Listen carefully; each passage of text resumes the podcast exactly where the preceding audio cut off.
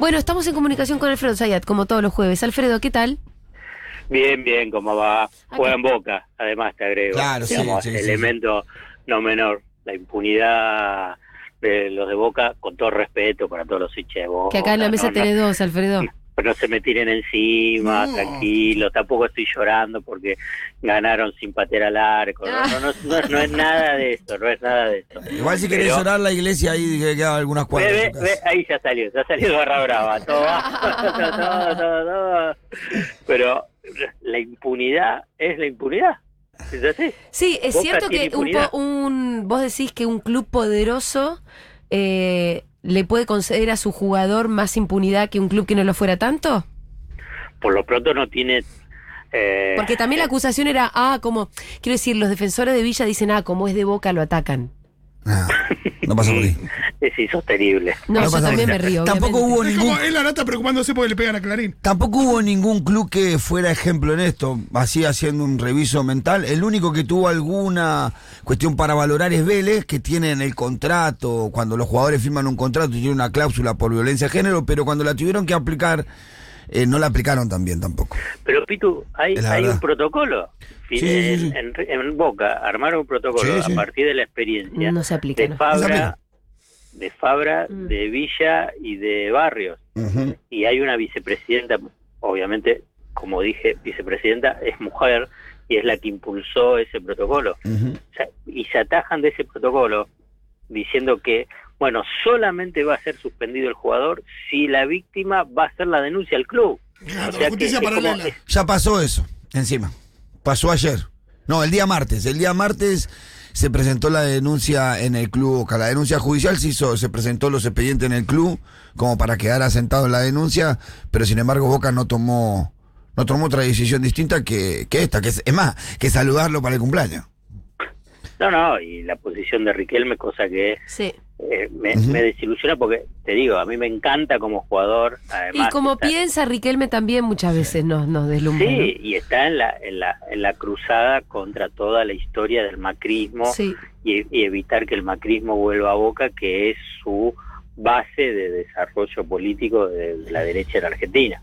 O sea que todo eso, todo bárbaro, pero bueno, la verdad que lo de, el caso de Villa es, eh, es ofensivo. Sí, porque además, eh, mira, yo, yo la verdad que incluso cuando el feminismo este, tenía todo ese ímpetu muy punitivista y, y poco garantista de 2018, no sé qué, era de las que siempre frenaba, decía cuidado, chicas, tampoco nos vamos a llevar por delante todo, viste como...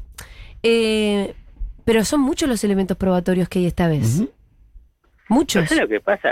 Eh, está jugando, es por el tema de la semifinal, final en la Copa de la Liga y el partido clave para la Copa Libertadores. Sí. No, hay una cuestión que, que, que, que, no Sí, lo importa nada. Lo futbolístico. Claro, no importa nada. Entonces, pero bueno.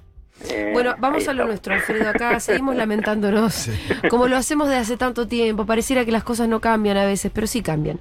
Bueno, eh, vamos a hablar de alquileres. Es un tema por demás interesante. Como bien sabemos, existe una ley de alquileres que ahora está como en debate, en revisión, en realidad, porque la ley que está vigente no tiene mucho tiempo de andar.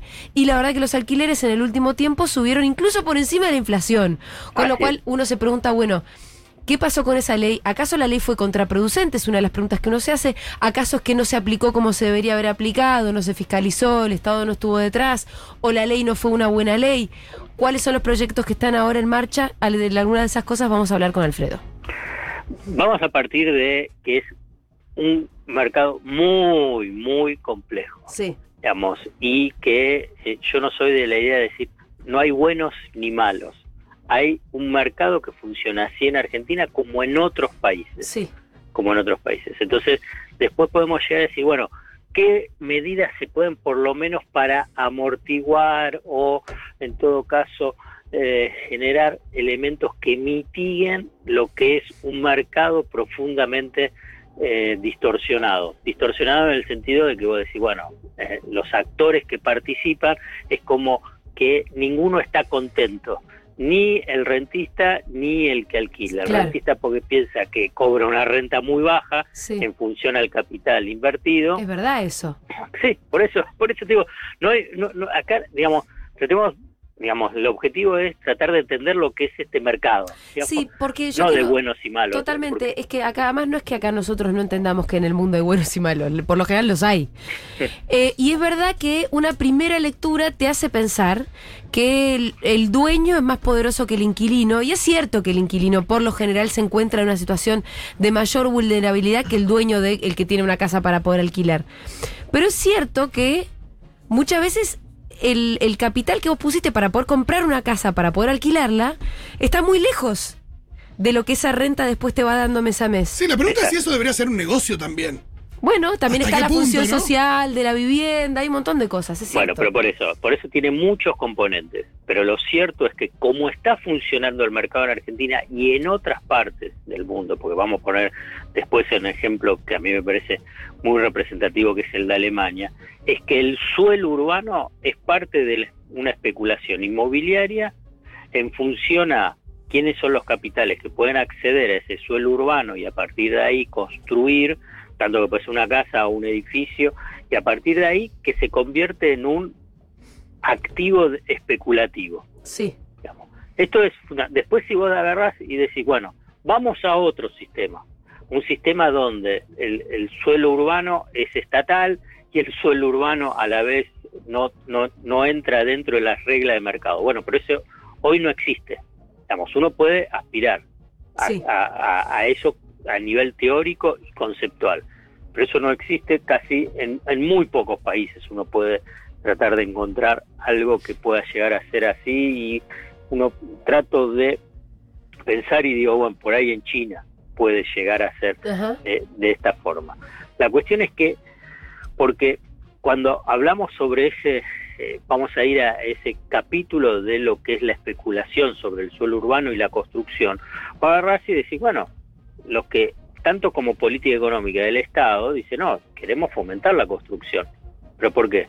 Porque la construcción, por ejemplo, en Argentina, hoy eh, da empleo a 400.000 eh, trabajadores. Mm, Genera mucho empleo. Pero eso es solamente construcción, pero después tenés Sí. todo un encadenamiento a todo lo que es la industria vinculada Claro, con la construcción. Claro. Es muy dinámico después en, en la economía.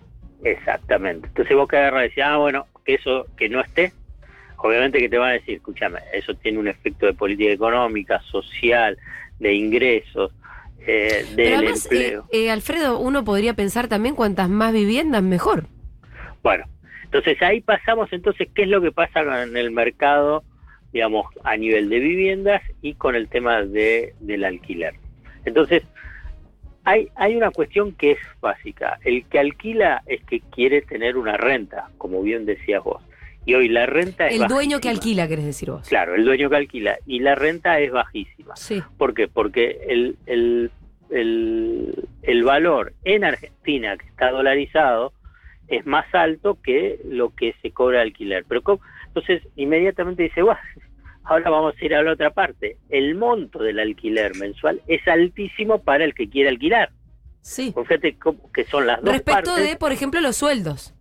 Total de los sueldos, de los ingresos, claro, Sí. de los ingresos Sí, entonces, eh, eh, se estima más o menos hoy, promedio, promedio casi se lleva el 50% del ingreso, es mucho. solamente el pago del alquiler. sí. Viste que hay eh, un informe del Centro de Estudios Económicos y Sociales Calabrini Ortiz, que lo conduce, que lo dirige eh, el economista Andrés Aciaín, ¿no? Y todos los meses saca el informe de la evolución y la variación interanual de los alquileres, ¿no? Eh, el último que dio a conocer ayer es que el promedio dio un aumento de un 65%, el aumento de los Sí, alquileres. por arriba de la inflación, que ya es altísima. Claro, pero los ingresos están abajo de esos dos indicadores. Sí, sí, sí, claro. O sea, ¿qué implica? Que quien paga el alquiler cada vez tiene que destinar más ingresos, más de, de lo que cobra, a pagar el alquiler. Fíjate que se hace una situación insostenible, insostenible. insostenible. Y, esto es en términos generales, porque después hay particularidades y, y ahí Pitu también puede saber, digamos, qué pasa en los barrios populares, qué pasa también en, en- el conurbano, que de- depende también los barrios dentro de Capital Federal. Bueno, está claro que el tema del ingreso, este ingreso es, es no alcanza o en todo caso se lleva una porción muy, muy importante del de, el salario. Pero a la vez tenés que el que alquila, no el que alquila, el, el, el propietario, Sí. el propietario dice, tampoco me conviene alquilar. ¿No? Entonces se arma todo un círculo Sí. Eh, vicioso. Ahora, porque eso, vos- ¿cuál- entonces no lo ponen a alquiler, entonces hay menos propiedades en alquiler, entonces los precios de los alquileres suben. Suben. Eh, ¿cuál- La distorsión es que los alquileres están muy caros para comprar, en definitiva, y están en dólares. ¿Ese es el problema? Que los alquileres, que las propiedades. Las están en propiedades. dólares. Porque claro, comprarte un departamento ahora es una cosa absolutamente imposible. Es en dólares, te puede valer, no sé, 100 mil dólares para empezar. Ahí, ahí está el otro capítulo. Eh, está entonces, si vos ponele que decís, bueno, voy a invertir en ladrillos, que es un- casi un Claro. lugar común. Eh, suponete que tengo la suerte de tener 100 mil dólares. Entonces compro un departamento para alquilar, para juntar esos 100 mil dólares tenés que alquilar durante muchísimos años. Ahí Exacto. donde está esa distancia para, para entender un poco al dueño, Sí, ¿no? Sí, exacto. Es Donde así. entender que para el dueño tampoco es un negocio alquilar, por más que los alquileres estén re caros respecto de los ingresos. Exacto, está todo distorsionado. A- a- a- a ese, ese, ese es el punto central de, de la idea para tratar de pensar, ni, ni Sí. debatir, pensar qué es lo que está pasando. Es un despelote, para traducirlo. Sí, esa plata, Porque- esa plata puesta en una cueva eh, con, un, con un interés, eh, ya le, le puede rendir mucho más. Más que un alquiler, doble de lo que claro. sale un alquiler. Sí, sí, cualquier- la verdad, hoy casi cualquier otro tipo de inversión. Digamos, tenés Sí. Que te puede dar un poco más que eh, lo, lo del alquiler. Incluso vos fíjate, hay propietarios que prefieren seguir pagando los, los servicios o las expensas en lugar de, de alquilar. Claro. Sí, claro. Por eso hay, digamos, un, hay en, en- en- en- en diputados tres proyectos para tratar de intervenir. Y la verdad que son todos, son todos iniciativas que están muy en la periferia sobre el- es- este nudo central, que es esa distancia, ¿no? Entre ingresos bajos y a la vez renta baja, ¿no? Porque se- lo que se discute es eh, modificaciones de la ley que hacen a que en vez de tres años el contrato sea de dos años, cambiar los índices de actualización, eh, en vez de una actualización anual, pasar a una, un índice eh, que esté en relación al salario y la inflación y que sea semestral. Eh, esto es la discusión que hay entre el oficialismo y, la oposición. Pero acá hay una cuestión clarísima que hay una distorsión clarísima vinculado con el tema de los precios, tanto el alquiler como lo que puede ser la renta. Y, y afecta a millones de personas, no es eh, a, a miles, a millones de personas. Hay un estudio que en, en Argentina el 19%, casi el 20% de la población es inquilina. Obviamente Sí. que en No centros es tanto, ¿sabes que cuando yo leí, leí ese número me extrañé?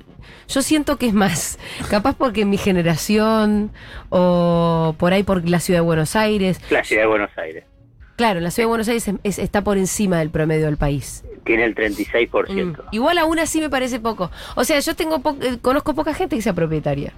También es una cuestión eh, generacional. Eso es lo que Sí, decía. claro. Sí, totalmente. Entonces, frente a, ese, a, a esos porcentajes, vos decís, bueno, la verdad que tiene que ser un tema de debate o de intervención pública muchísimo más presente. Fíjate Sí. que sale el tema ahí, los alquileres Sí, y sí, la sí. ley de alquileres, pero la complejidad que tiene, me parece que exige, del mismo modo que se piensa, bueno, el tema de las canastas básicas de alimentos y poder, bueno, en un hogar, en un hogar, digamos, el tema del alquiler es muy importante, es muy importante en función de los ingresos y en la organización familiar. Por eso es, obviamente que el precio de los alimentos es fundamental, pero no solamente. No los solamente. No, este va a ser un problema. Fito el otro día hacía referencia a un- una conclusión muy clara que es de los abuelos propietarios hoy Sí. y los futuros abuelos no van a ser ninguno propietario. Los Entonces, jubilados de las generaciones Totalmente. que se vienen no van a ser propietarios. Sí, entonces eh. imagínate un jubilado que tenga que pagar un alquiler hoy. ¿Cuál es la, cuál sería la situación? Por eso me parece que es un tema que encarar porque dentro de poco va a ser un gran problema el que tengas ahí. Yo misma eh, no me imagino, o sea, yo vivo en la casa de Fede. No me imagino cómo sostendría mi economía si tuviera que pagar un alquiler de 70, 40 lucas, no sé. Bueno, hoy, hoy, hoy me comentaron también una eh, una persona me dice, bueno, me tuve que ir a vivir con mis padres. No, bueno, es que además va a empezar eso. La vuelta de lo de los padres, qué, pe- qué, qué, qué tremenda para la calidad de vida también, ¿no? En términos muy, muy profundos lo quiero Sí, decir. no, sí. O sea, en horrible. términos incluso hasta psicológicos, psíquicos. Sí, y, no, Tener que volverse con los padres es tremendo. y que no parece algo circunstancial. No, claro, pero vos tenés 30 33 años y te tenés que volver a vivir con tu hijo. Eh, o sea, empezás, a- te, te, te imaginas lo Te que te puede llegar a pelear, a deprimir. Te deprimí. Y ahí entra un capítulo, Mm. otro capítulo más de la complejidad de lo que es este tema, que es el crédito hipotecario. Porque vos agarrás y decís, Oh. bueno, está bien. En, Que no en hay Europa, mucho en la por ejemplo, Argentina, ¿no? No hay ¿Cómo? mucho crédito No hipotecario mucho en. Argentina. No hay, no, No hay. hoy no hay. Hoy cero. Cuando fue la, la experiencia macrista, fueron los, los créditos UBA con Sí. todo el despelote que eso implicaba. Experiencia fallida. Sí, sí, no, un desastre. Un Entre desastre. 110 mil a 120 mil créditos se dieron, eh, créditos UBA. Eh, entonces, vos en otros países, países europeos, eh, tienen este misma, esta misma complejidad, estos mismos problemas, pero tenés créditos hipotecarios. Que Claro. apunta obviamente a lo de los ingresos medios, ¿no? Medios altos, ¿no? Está claro que los sectores populares en, en Europa, para ponerlo, y que ingreso bajo no pueden entrar al crédito, un crédito hipotecario, más allá de que son tasas bajísimas y a plazos de 20 o 30 años. Por la eh, eh, precariedad del trabajo, del tema de la formalidad, digamos. También, bueno, hay otras particularidades, pero Y, lo y- que es, es cierto es que acá no existe, acá no hay. no, y además me imagino que debe haber tales distorsiones de créditos del pasado, donde por ahí hay gente que hoy tiene la suerte tal vez de estar pagando una cuota de 500 pesos, Sí, sí. ¿o no? Claro, de eso créditos fue del en, el- kirchnerismo. en la, en época de, de, de Cristina, el Cristina. segundo mandato.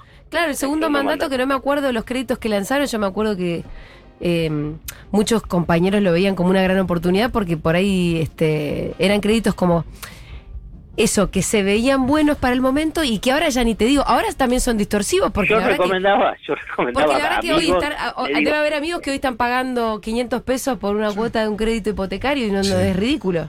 Eh, yo, yo le decía, mira, entrá porque te- esa tasa fija. Lo que Mm. pasa es que también es cierto que te, eh, reclamaban, creo que un 30% de, eh, de capital inicial. Claro, ¿no? eso no, no era fácil de tener. Y, y no era fácil, exactamente, no era fácil de tener.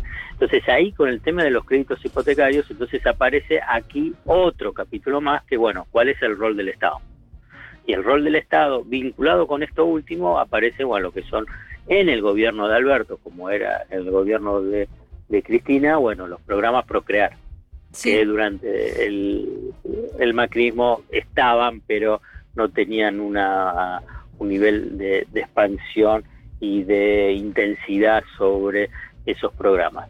Ahora hay, pero que también apunta a, digamos, ingresos medios, que estén formalizados, trabajadores formalizados, digamos, tenés una también una segmentación ahí sobre el alcance de los créditos procrear, que obviamente son importantes y son importantísimos, o llegan a, pasan a cumplir un rol relevante dentro de lo que es un mercado de vivienda y fundamentalmente de déficit habitacional Sí. muy importante en Argentina. Hay, hay muchos sí, miles de personas que resolvieron su situación habitacional con el Procrear. Sí, sí, así es. Sí. Sí. Más, más bien clase media, ¿no? Pero incluso clase media tirando a baja. Sí. Sí, por eso era que- clase hoy lo que sería una clase media media. Sí. digamos, podemos dentro de una estructura eh, salarial o de ingreso en Argentina muy deteriorada, ¿no? Muy deteriorada. Sí. Eh, pero entonces a- esa es la parte vinculada con, si querés, el acceso a la vivienda, el crédito, eh, los créditos hipotecarios o créditos subsidiados hipotecarios a través de Procrear. Entonces, pero ¿qué haces con el mercado de alquileres? Y aquí quiero rescatar una experiencia reciente que se da en, en otro país, que es en Alemania, en Berlín. Berlín. Me vas a hablar de Berlín. Qué lindo. cómo intervino ahí el gobierno de, eh, de la capital, no a nivel nacional, ¿no? Invirtió 2.000, casi 2.500 millones de euros y compró casi 15.000 viviendas para ponerlas para ponerlas en alquiler. ¿Qué implica ahí? Digamos, entra en la competencia con el mercado. Entonces, de esa forma, de esa forma busca, digamos, primero, evitar que sigan aumentando los precios Sí. y, en el mejor de los casos, tratar de que bajen. Y ese fue el resultado. ¿Y los, ¿Y los precios bajaron efectivamente? No no dejaron de subir. Bueno, dejaron de subir. Em, ahí por lo que, por lo que también por lo que estuve leyendo, no es que compraban viviendas a gente individual, sino que había grandes, no sé cómo se llaman, deben ser Corporaciones, corporaciones como corporaciones. los IRSA de allá, Sí. que tenían Claro. como muchas, muchas eh, edificios y cosas, y ahí el Estado entra y compra. Em, Es propia. no, creo que No, compra. no, lo compra. Sí, bueno, Ah, puede ser, sí. que- que- porque cuando expropias pagas. Bueno, es lo mismo en un Sí, sí, sí, punto, en un entonces. punto. Pero no es lo. Claro, pero, la una facilidad estaba ahí compulsiva. donde vos decís. Que era sobre uno que tenía muchas propiedades. Claro, un- Cuando tenés 100 mil familias, un, 100 mil un par familias. de vendedores como que venga el Estado y ahora le compre a un par de vendedores. Cosa que acá no existe. O sea, eh, acá el Estado si se propusiera, tampoco ¿Te tendría... lo imaginas? ¿Te imaginas? No, no, no me lo puedo imaginar de ninguna manera. Y no está cuestionándose, no está costando Porque- segmentar en los servicios públicos, imagínate. Falta, falta voluntad Uno por política, falta valentía y aparte que en el caso de que sucediera sale el boludo del Duna que fue a, a defender a Vicentín, a defender a andar a saber A quién, Irsa. Ah, sí. a Irsa de que le vayan a expropiar la vivienda que igual le van a comprar. No, no, no. sí, Digamos, eh, el, el, el, el- a veces la agenda mediática o si querés el debate está tan corrido a la derecha y tan a un nivel de, si querés, discursivamente de violencia, ¿no? Sí. Discursiva. Digamos, que cualquiera que pueda llegar a plantear esto es como que directamente piensan que es un extraterrestre Un y comunista que, extraterrestre. y que, y que, que estás hablando cualquiera, ¿no? Por eso rescato, digamos, una experiencia de, eh, de un país desarrollado y que todo lo miran como, eh, como un Países desarrollados. Eh, y es Alemania, la potencia europea, y Berlín además, no es que cualquier ciudad, ¿no? Entonces, eh, son formas de intervención. Son Em, formas de intervención, yo creo que para mitigar lo que es un mercado profundamente distorsionado, con muchos actores que intervienen y con muchos impactos por diferentes lados, económicos cuando hablamos de construcción, el bancario vinculado con el tema de los créditos, el dueño de la propiedad que busca una renta, el inquilino que trata lo posible de saltar a ser propietario, pero que parte se lo lleva eh, el alquiler, digamos, la complejidad que tiene eh, este mercado de vivienda. Ahora, Alfredo, tenemos que ir cerrando. eh, para venirnos un poco más cerca de Berlín, porque ya sabemos que las condiciones no tan dadas de, y es muy distinto eh, toda la situación en Berlín que la de acá. Lo que se está discutiendo ahora en el Congreso, los distintos proyectos de ley, lo que se propone, lo que posiblemente salga, ¿de qué se trata? ¿Cómo se va a mejorar entonces la situación en general, de No, acuerdo a los ver, eh, proyectos? No, no, no. Yo para mí está entra dentro de la periferia de lo que pasa en el mercado. De, de periferia quiero decir que no va al nudo central de la problemática. Buscan paliativos. Son de un paliativos, pero ¿de qué se años, bajarlo a dos. Esto se está discutiendo. Mm. ¿eh? Se está Sí, sí, discutiendo. sí, hay sí. que ver qué es lo que sale, ¿no? Hay que ver qué es lo que sale. Está bien. Cambiar el índice de actualización. Hay una iniciativa que me parece un poquito más eh, interesante que es la de cobrar un impuesto a la vivienda ociosa. Eh, histórico, histórico vez- reclamo de la ciudad, por lo menos. Sí, Claro, también y- incentivos fiscales de que... Ese- exacto, y el otro. Y ese, Que es al revés, digamos, Claro. si vos tenés una vivienda, te, no te cobro impuestos por con tal de que la alquiles. Ujú. Que la pocas en el mercado. Sí. Entonces, de esta forma, la idea es esa lógica del mercado. Con más oferta va a satisfacer a la demanda Y si hay más oferta los precios no van a aumentar. no siempre sucede, quiero decir, es muy del manual Mochón y Becker, ¿no? Por eso, por Como eso digo. Bueno, no es que están así, vos subís la oferta, entonces di- inmediatamente bajan los precios. A veces no. Y no, porque en este mercado, que es diferente, por eso ti- tiene esa particular, el, el, el propietario, como bien mencionabas al comienzo, también busca la renta, busca una renta en relación al precio de mercado que tiene esa propiedad. Sí. Es como que hay un valor eh, subyacente, se dice, sobre esa, esa propiedad que tenés, eh, el valor del alquiler. No es solamente porque tenés más propiedades, digamos, eh, en el mercado, entonces el precio va a bajar, porque el propietario no va a querer, digamos, Claro. porque está pensando en el valor de la inversión inicial. Muy bien, Alfredo, te mandamos un abrazo enorme. Gracias por la claridad, como siempre. Dale, un beso grande. Un abrazo. Era Alfredo Zayat, en seguridad.